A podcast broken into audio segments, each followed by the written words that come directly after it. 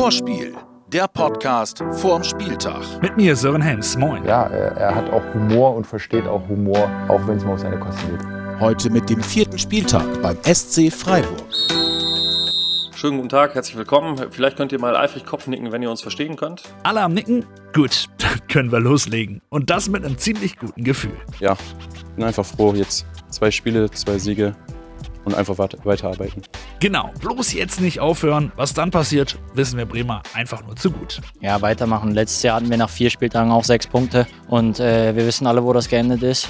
Und deswegen schön, dass wir jetzt sechs Punkte haben, aber weiter muss, es muss weitergehen. Weiter muss gehen, wollte ich schon sagen.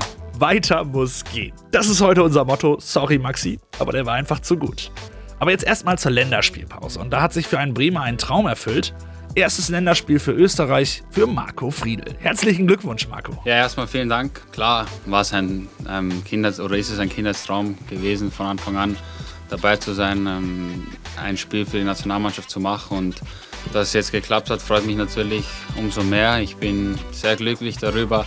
Und ich hoffe halt natürlich, dass da noch einige Spiele kommen werden. Und deswegen jetzt nicht drauf ausruhen. Das ist die richtige Einstellung. Oder anders gesagt. Weiter muss, es muss weitergehen. Weiter muss gehen, wollte ich schon sagen. Weiter muss gehen.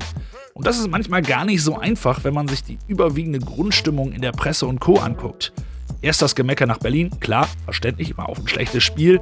Dann waren aber die Siege nicht Werder-like genug. Jetzt die Transferphase, die wird auch kritisiert. Viel wird schwarz gesehen. Belastet das einen eigentlich, Coach? Ich sag mal so, wer Heidenheim überlebt hat, den kann sowas nicht mehr schocken. Stimmt. Ja. Und zugegeben, das waren jetzt nicht die zwei schönsten Spiele, aber hey, whatever. Wir haben gewonnen. Ob es jetzt verdient war oder nicht, ist mir letztendlich egal.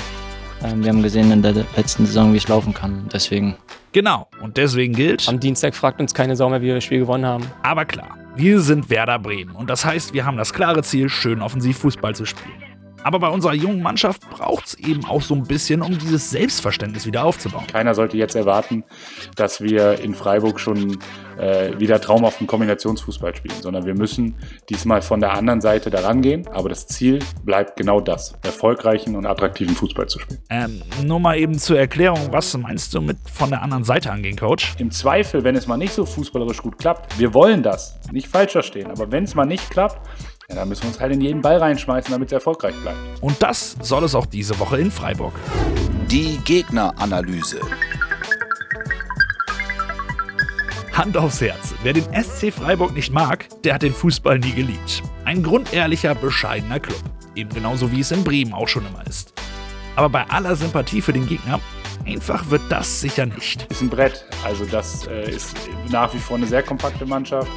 Sie spielen auch ähm, sehr direkt nach vorne. Das heißt, so der spielerische Ansatz, in den letzten Jahre hatten wir es nicht so zu sehen, sondern sie spielen viel, viel auf zweite Bälle nah, äh, sind auch am Aufbau einer Mannschaft, haben auch Qualität verloren, definitiv. Mit, mit Luka Waldschmidt natürlich, äh, mit Robin Koch, mit, mit, mit Schwolo. Ähm, aber wie man das aus Freiburg kennt, Christian hat da schon wieder auf jeden Fall eine sehr kompakte Mannschaft äh, auf dem Platz ähm, und die sich aber auch sehr stark darüber definiert, schnell ins letzte Drittel zu spielen. Das sind die Herausforderungen. Also im Grunde ähnlich wie Bielefeld es in der zweiten Halbzeit gemacht hat. Und äh, jetzt wollen wir sehen, ob wir damit besser umgehen können als äh, in der zweiten Halbzeit gegen Bielefeld. Ein Fakt, der vielleicht so manchen überrascht: Freiburg gegen Werder ist das Duell der beiden aktuell dienstältesten Bundesliga-Trainer. Klar, bei Urgestein Christian Streich kein Wunder, der ist immerhin schon seit 2012 im Amt. Aber auf Platz 2 folgt eben Flo. Immerhin seit November 2017 Werder-Chefcoach. Übrigens, in letzter Zeit, da liegt uns Freiburg ganz gut. Von acht Spielen haben wir die Hälfte gewonnen, nur eins verloren. Aber trotz der guten Statistik verbindet unser Ex-Kapitän Clemens Fritz mit dem SC besonders eines, nämlich... Immer einen unangenehmen Gegner, muss ich ganz ehrlich sagen. Ähm, die Freiburger, die haben eine, eine, eine gute Mannschaft, einen, Top-Trainer meines Erachtens nach, der wirklich immer das Optimale auch aus äh, seinen Mannschaften herausholt. Und ähm, für mich war Freiburg oft ein Gegner, der wirklich extrem schwierig zu bespielen war. Aber trotz alledem habe ich auch immer positive Erinnerungen an, äh, an Freiburg. Wobei es wirklich immer sehr, sehr enge, sehr schwierige Spiele auch waren, wo man wirklich ähm, ja, auch alles abrufen musste, um dann eben auch erfolgreich zu sein. So, natürlich müssen wir heute auch nochmal über das Ende der Transferphase reden. Und da gibt es erstmal eins zu sagen: Tschüss, Davy, danke für alles. Aber das kann der Coach jetzt nochmal schöner ausdrücken. Ich will mich einfach wirklich auch nochmal bei Davy bedanken für die zwei Jahre, die er hier äh, bei uns war. Er war ein Vorbild äh, auf dem Platz und damit meine ich nicht nur in den Spielen, sondern auch im Training. Er hat einen unglaublich guten Spirit hier reingebracht und er wird fußballerisch sehr schwer zu ersetzen sein. Ich wünsche ihm alles, alles Gute äh, bei, bei Ajax und für seine weitere Karriere und äh, ja, bin mir sicher, dass wir in einem sehr guten Austausch bleiben werden. Und Davy, du wirst immer ein grün-weißer Jung bleiben. Das ist sicher. Aber jetzt geht der Blick natürlich nach vorne. Und mal ehrlich, wir haben da viele Jungs im Mittelfeld, die auch kicken können. Leo, Julia, Mö, Boom, Eras, das sind nur einige, die jetzt noch mehr beisteuern dürfen. Ja, mit Sicherheit. Ähm, wichtig ist, dass das sich eben auch auf, auf mehreren Schultern verteilt. Ähm, dass ähm, Verantwortung, dass jeder Einzelne für die Mannschaft eben auch Verantwortung übernimmt. Und da ist es egal, äh, welches Alter oder wie viele Bundesligaspiele man schon absolviert hat. Wichtig ist einfach, dass wir wirklich einen, einen gesunden Konkurrenzkampf haben, der unserer Mannschaft ähm, auch gut tut. Also, ich fasse zusammen, auch ohne Davy Klaassen gilt. Weiter muss, es muss weitergehen. Weiter muss gehen, wollte ich schon sagen. Die zweite interessante Personalie ist Milot Rashica. Der Flügelflitzer wollte ja bekanntlich weg. Werder war auch bereit, ihn ziehen zu lassen. Aber natürlich nur, wenn alles passt. Das hat es nicht. Das heißt, Milot ist jetzt logischerweise weiter Bremer. Und die, die befürchten, er hätte jetzt deswegen eine miese Stimmung, die scheinen Milot nicht so richtig zu kennen. Schade für ihn, dass es nicht geklappt hat jetzt, aber ähm, wie, wir, wie du schon angesprochen hast im Training, Milot ist kein Mensch, den du aufmuntern musst und ihm sagen musst, gib Gas, weil immerhin spielt er bei Werder Bremen und spielt in der Bundesliga und ähm, er hat davor Gas gegeben und er wird auch jetzt wieder Gas geben. Deshalb ähm, mussten wir da jetzt nicht extra mit ihm reden und ihn aufmuntern, sondern er ist Spieler von Werder Bremen und ähm, spielt in der Bundesliga. Ich glaube, das reicht. Ist alles dazu gesagt. Nicht ganz, Marco. Eine Sache müsste man dazu noch mal erwähnen. Weiter muss, es muss weitergehen. Weiter muss gehen, wollte ich schon sagen. Die grün-weiße Geschenkbox von unserem Partner Umbro. Und da gibt es in dieser Woche den Tocco. Das ist der neue Fußballschuh von Umbro. Der neue Tocco vereint das hervorragende Ballgefühl eines klassischen Lederschuhs mit dem leichten Komfort eines Schuhs, der auf Geschwindigkeit ausgelegt ist. Und wenn ihr euer Game auf das nächste Level bringen wollt, dann macht mit. Wie immer liked ihr dafür einfach die Insta-Seite von Umbro und schreibt eine Nachricht diesmal mit dem Inhalt Weiter muss gehen. Und schon seid ihr im Lostopf. Viel Glück!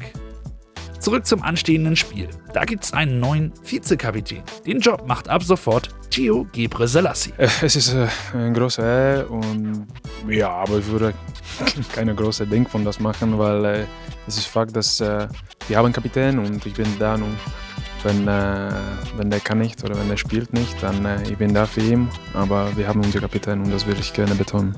Ja, so spricht eine vorbildlich Nummer 2. Und hier nochmal weitere Gründe für die Entscheidung vom Coach. Theo hat sich über die Jahre entwickelt zu einem Spieler mit einer sehr klaren Meinung, der sich auch nicht scheut, diese zu sagen auf seine Art. Theo ist, wie ihr alle wisst, ein sehr, sehr höflicher Mensch, sehr, ähm, sehr so richtig gute Seele und hat aber jetzt über die letzten Jahre auch viel Verantwortung genommen im Mannschaftskreis, war im Mannschaftsrat im letzten Jahr schon und für mich die logische Wahl als Nachfolger von Davy Klaassen. Absolut. Zumal Verantwortung für Theo jetzt auch nicht wirklich was Neues ist. Ja, also die Verantwortung, die habe ich immer gespielt, also die letzten Jahre, aber trotzdem, jetzt ist das noch mehr Besonderes für mich. Ja, es macht mich noch mehr stolz. Absolut zu Recht. Und stolz kann auch Maxi sein. Er ist jetzt dritter Kapitän und deswegen hört ihr ihn jetzt auch in unserer Schnellfragerunde. Fünf Fragen an Maxi Eggestein. Dein persönliches Ziel für die Saison ist? Mm, besser abschneiden als letzte. Ach, persönlich. Ja, hängt ja mit der Mannschaft zusammen, deswegen ähm, besser abschneiden als letzte Saison. Mit Freiburg verbindest du? Mit, dem, mit der Fußballmannschaft oder mit der Stadt?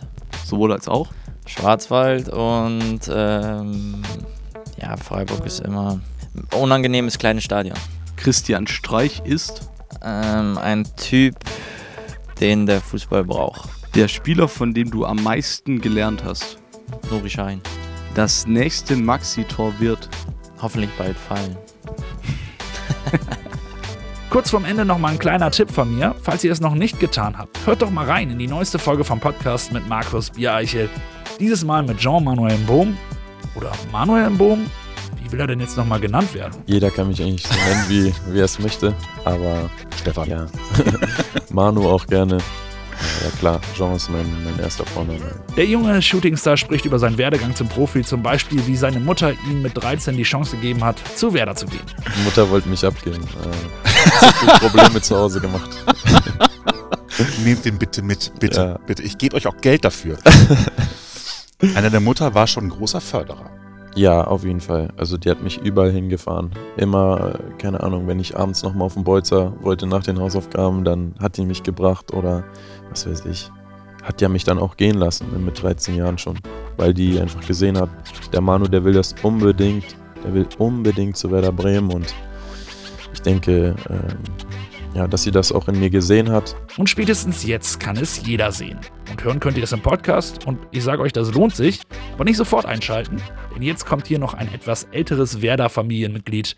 Hier ist er. Hier ist Ailton. Das ist nicht Kugelblitz, das ist Ayrton-Anekdote. Ein Freiburg. Das ist ein äh, geiles Spiel und es ist auch schwer. Aber natürlich Freiburg ist eine junge Mannschaft, immer gut gelaufen. Aber es, äh, von meiner Meinung wäre, habe eine gute Chance gegen Freiburg gewinnen.